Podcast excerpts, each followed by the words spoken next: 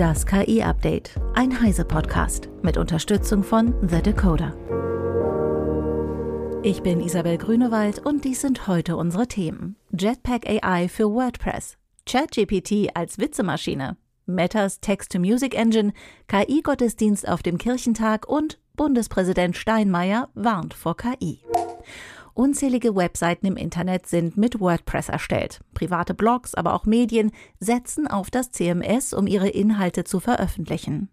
Nun hat der Anbieter Automatic eine Erweiterung angekündigt, mit der Blogbeiträge fast von selbst geschrieben werden.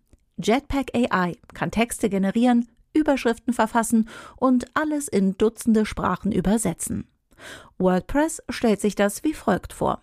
Man sagt der KI lediglich, Erstelle mir einen Blogbeitrag mit den zehn wichtigsten Sehenswürdigkeiten in Tokio. Fertig. Meine Kollegin Eva Maria Weiß von Heise Online hat da so ihre Bedenken. Was erstmal total praktisch klingt, könnte leider auch zu einer Art Flut an Blogs führen, die, die man eher mit Spam vergleichen kann als mit qualitativ hochwertigem Inhalt. Äh, sucht man als Tourist künftig nach einem Blog, der über Tokio berichtet, wird es wahrscheinlich schwieriger, sich zurechtzufinden, wenn ganz viele Jetpack AI genutzt haben, um genau so einen Blogbeitrag zu erstellen.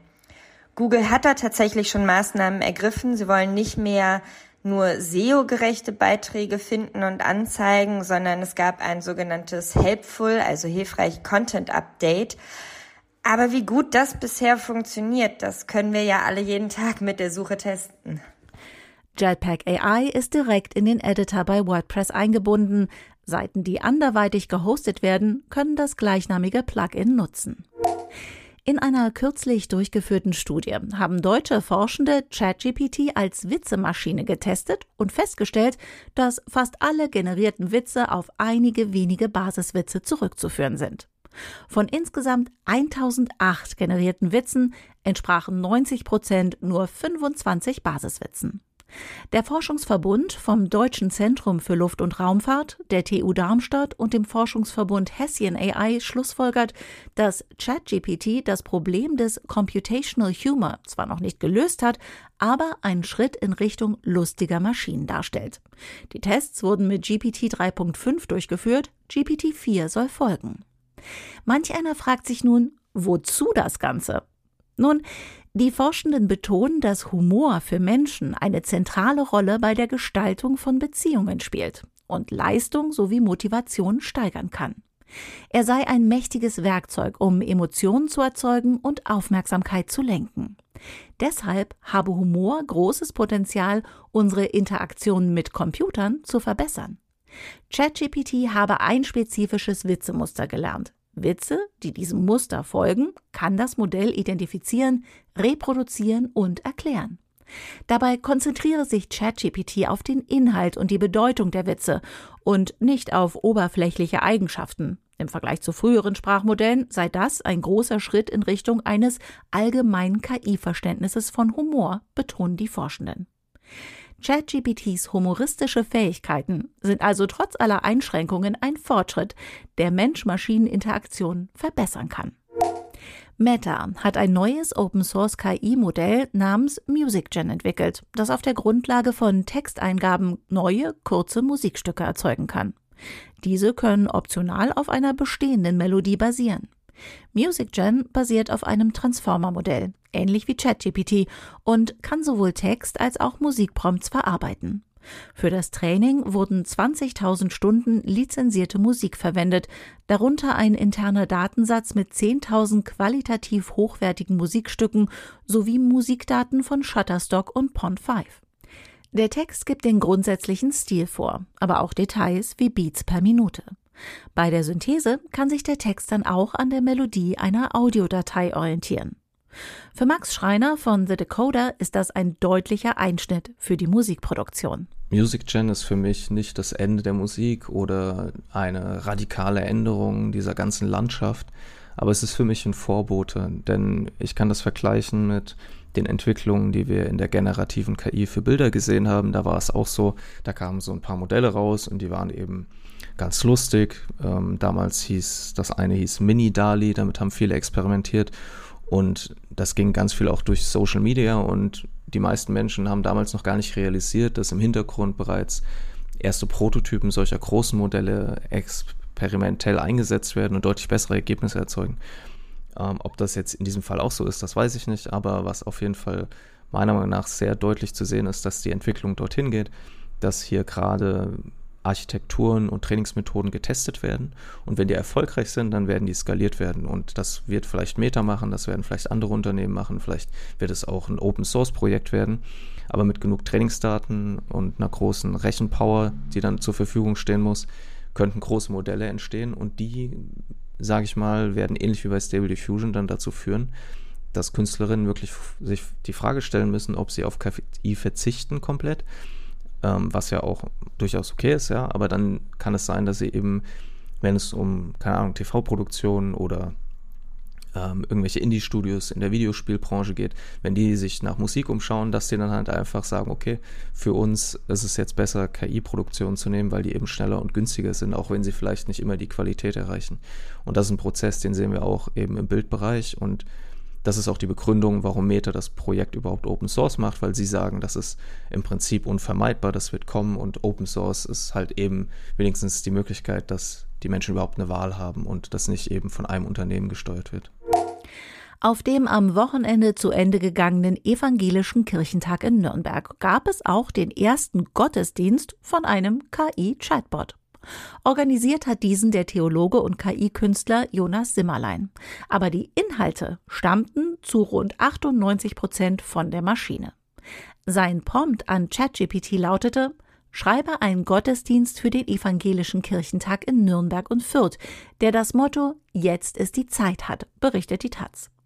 Das Ergebnis wurde demnach kaum redigiert. Nach einer Anmoderation durch einen Menschen wurde der Gottesdienst 45 Minuten lang von Avataren bestritten, die auf eine Leinwand in der Kirche projiziert wurden.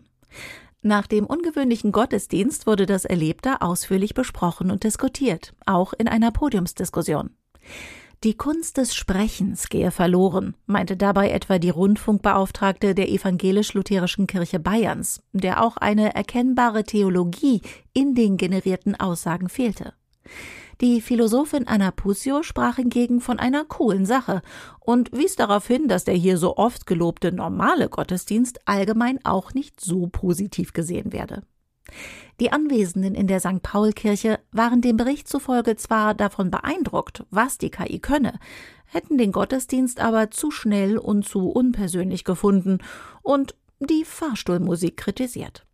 Ein Ersatz für Menschen, sieht den Zusammenfassungen zufolge niemand in der Technik.